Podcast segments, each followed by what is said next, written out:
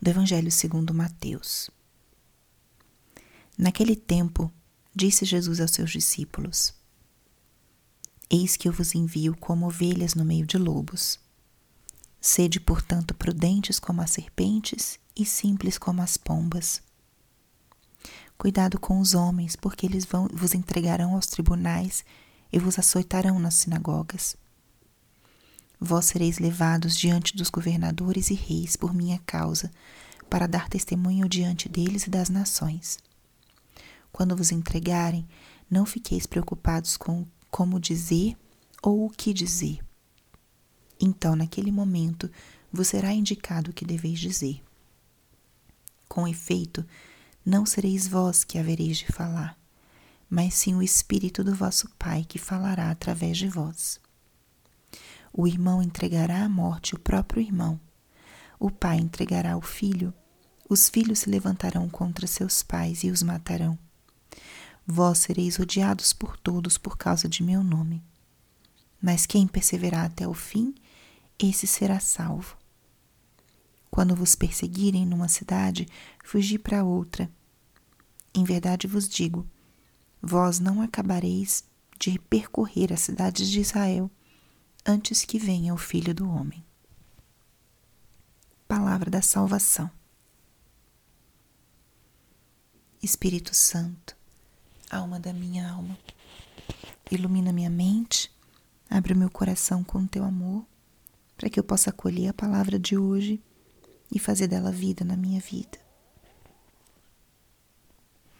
Estamos hoje na sexta-feira da 14 quarta semana do tempo comum. E o que a palavra de hoje nos diz? A palavra de hoje é um alerta. Jesus alerta os seus discípulos a respeito da perseguição.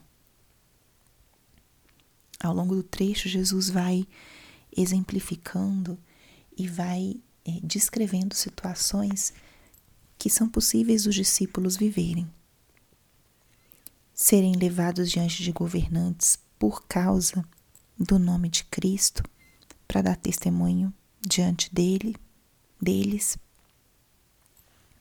a situação de serem entregues às autoridades por estarem agindo em nome de Cristo.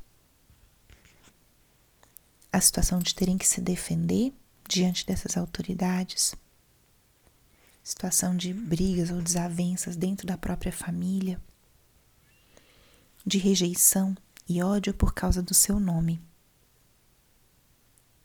Jesus descreve situações que são possíveis que os discípulos enfrentem. E são situações limite, são situações onde muitas vezes não não se pode prever a reação ou como ou o que faríamos em situações como essas. Mas o que Jesus diz aqui é: quem perseverar até o fim, esse será salvo. Ele alerta sobre o perigo da perseguição e, ao mesmo tempo, convida à perseverança. E a primeira reflexão que essa passagem pode nos trazer é: eu já enfrentei alguma dificuldade por causa da minha fé? Alguma vez eu estive numa situação de ser perseguida ou incompreendida ou questionada pelo fato de seguir a Cristo e seus mandamentos. Já vivi ou estou vivendo algo desse tipo? Pode ser que na minha família eu seja o único católico ou pode ser que esteja acontecendo alguma conversão mais recente e os familiares não acreditarem ainda na mudança de vida que você teve. Todos nós, em algum momento da nossa vida cristã, passamos por alguma perseguição, alguma incompreensão. No nosso Brasil, essa perseguição não é violenta a maioria das vezes por ser um país católico, um país onde se respeita a diferença ou a própria bandeira da tolerância. Mas as perseguições veladas, elas acontecem. As críticas, os juízos que são feitos. Ou, exatamente, quando a, a pessoa faz uma opção por Cristo e pela santidade, também pode acontecer de experimentar uma certa estranheza de parte dos amigos, dos familiares, por uma mudança de comportamento ou por é, ir deixando de lado certos hábitos ou certos ambientes que não favorecem a vivência de uma vida mais luminosa, de uma vida de graça, da vida como Cristo nos convida. Encontrar esses pontos de dificuldade, de perseguição, entre aspas, né? Ou uma perseguição direta da nossa fé, nos fazem acolher esses conselhos de Cristo para nós. E o primeiro que ele fala e o que ele faz aqui nessa palavra de hoje é nos alertar de que isso vai acontecer. Não é uma coisa estranha, isso vai acontecer. E Jesus nos convida a enfrentar essas perseguições, sejam elas grandes ou pequenas, primeiro com a prudência. Sede prudentes como as serpentes. A prudência é a virtude que nos ajuda a escolher os melhores meios para o fim que a gente busca alcançar. Se o nosso fim é a santidade, é dar glória a Deus, é viver segundo a vontade do Senhor, nós temos que ser astutos, temos que ser prudentes. Muitas vezes a prudência vai indicar que a gente silencie, que a gente fale, que a gente esteja ou que a gente não esteja em determinado ambiente. Então, escutar e exercitar essa virtude. Qual vai ser a melhor forma de eu alcançar isso que Deus me pede? Jesus também nos convida a sermos simples, simples como as pombas, prudentes e simples.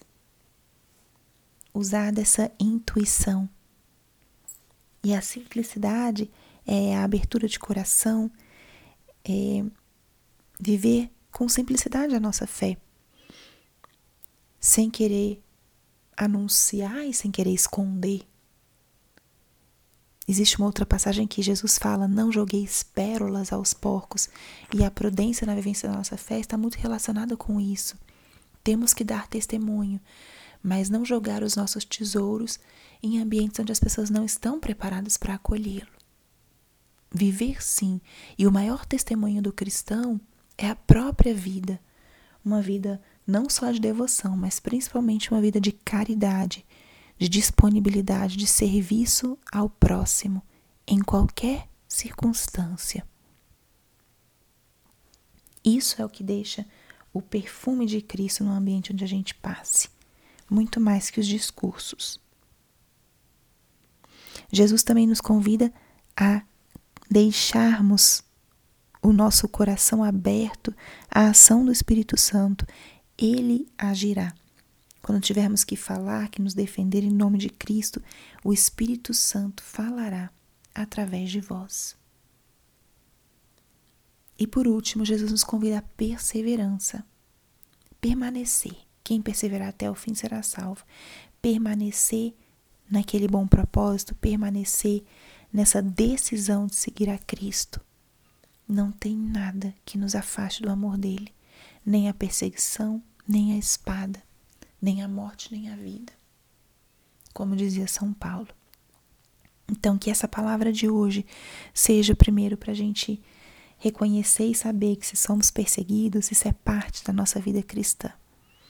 E depois a gente abraçar esses conselhos de Cristo a prudência, a simplicidade, a astúcia, essa abertura confiante no Espírito Santo e a perseverança. Perseverarmos nesse bom propósito, perseverarmos nesse conhecimento de Cristo, nessa busca por sermos mais dele e deixar que ele vá guiando, para que com a nossa própria vida a gente possa testemunhar o seu amor. Glória ao Pai, ao Filho e ao Espírito Santo, como era no princípio, agora e sempre. Amém.